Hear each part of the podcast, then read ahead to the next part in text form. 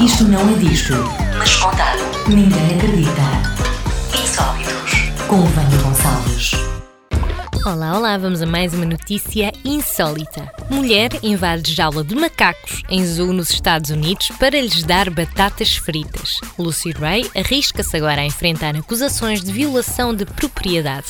Avança o The New York Post. O porta-voz da polícia de El Paso, Henrique Carrillo, garante que as autoridades estão a investigar o caso. Carrillo diz ainda que a mulher pode ter de enfrentar uma pena de prisão de 180 dias com uma multa pesada.